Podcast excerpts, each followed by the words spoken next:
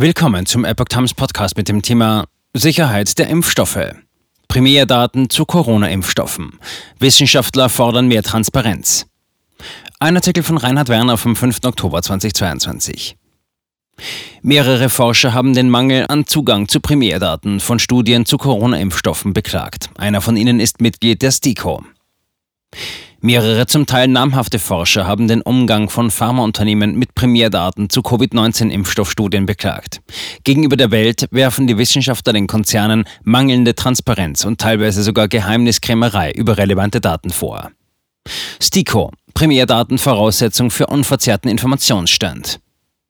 Der Direktor des Forschungsnetzwerks Cochrane Deutschland, Jörg Meerpohl, fordert insbesondere die Herausgabe der entsprechenden Primärdaten von BioNTech und Moderna. Meerpohl ist gleichzeitig auch Mitglied der Ständigen Impfkommission, STIKO. Diese sei darauf angewiesen, dass es einen barrierefreien Zugang zu allen relevanten klinischen Studiendaten gebe. Nur so könne sichergestellt werden, dass die Evidenz, die Grundlage für Entscheidungen bildet, nicht verzerrt ist und dem Stand der Wissenschaft entspricht. Bis dato stehen den Forschern mit Blick auf die Zulassungsstudien nur von den Unternehmen selbst interpretierte Daten zur Verfügung. Darüber hinausgehende Daten stünden unter Verschluss, berichtet die Welt. BioNTech verwies auf Anfrage bezüglich der Herausgabeforderungen auf die Europäische Arzneimittelbehörde EMA als Ansprechpartnerin. Kekulé. Primärdaten sind öffentliches Gut.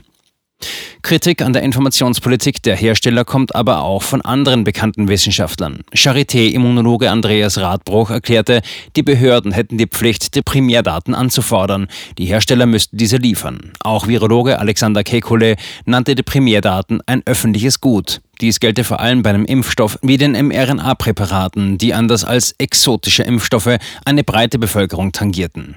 Das restriktive Verhalten der Unternehmen auch gegenüber Fachleuten stachele Argwohn an. Radbruch äußerte, Daten unter Verschluss zu halten oder den Zugang zu erschweren, lässt den Verdacht aufkommen, die Impfstoffe könnten nicht so sicher sein wie behauptet. Doshi-Studie wird zum Zankapfel. Epidemiologe Klaus Stöhr äußerte sich in ähnlicher Weise. Mit offenen Karten zu spielen sei insbesondere nach dem Bekanntwerden weiterer Risiken bezüglich Nebenwirkungen bei jüngeren Menschen besonders wichtig. Stöhr brachte dabei insbesondere eine jüngst veröffentlichte Studie des Pharmazieprofessors Peter Dorsche ins Spiel. Darin erklärte Doshi, es sei bezüglich der Nebenwirkungen von deutlich höheren Werten auszugehen, als das Paul-Ehrlich-Institut PEI sie ausweise. Allerdings erklärte Doshi auch, seiner Untersuchung könnte es an Aussagekraft mangeln, eben weil er keine Primärdaten zur Verfügung gehabt habe. Doshi hatte bereits 2021 erklärt, es sei von einer geringeren Wirksamkeit der Corona-Impfstoffe auszugehen, als von diesen angegeben. Auch damals monierte er bereits die fehlenden Primärdaten. Demgegenüber werfen Kritiker wie Medienwissenschaftler Marko Kovic Doshi auf Twitter vor, in seinen Untersuchungen Rosinenpickerei mit Daten zu praktizieren. Ärzte melden Nebenwirkungen manchmal nicht im PEI.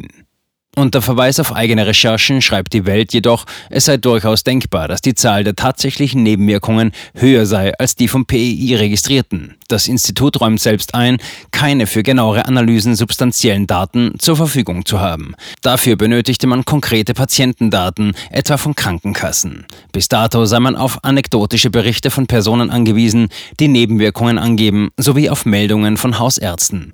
Diese müssten pro Meldung jedoch 20 bis 30 Minuten Zeit für einen entsprechenden Bericht aufwenden, ohne dass dies vergütet würde. Diese, so die Welt, würden einige Ärzte eigenen Angaben zufolge nicht immer aufwenden. Fazit des Blatts? Gut möglich also, dass die tatsächlichen Zahlen höher sind.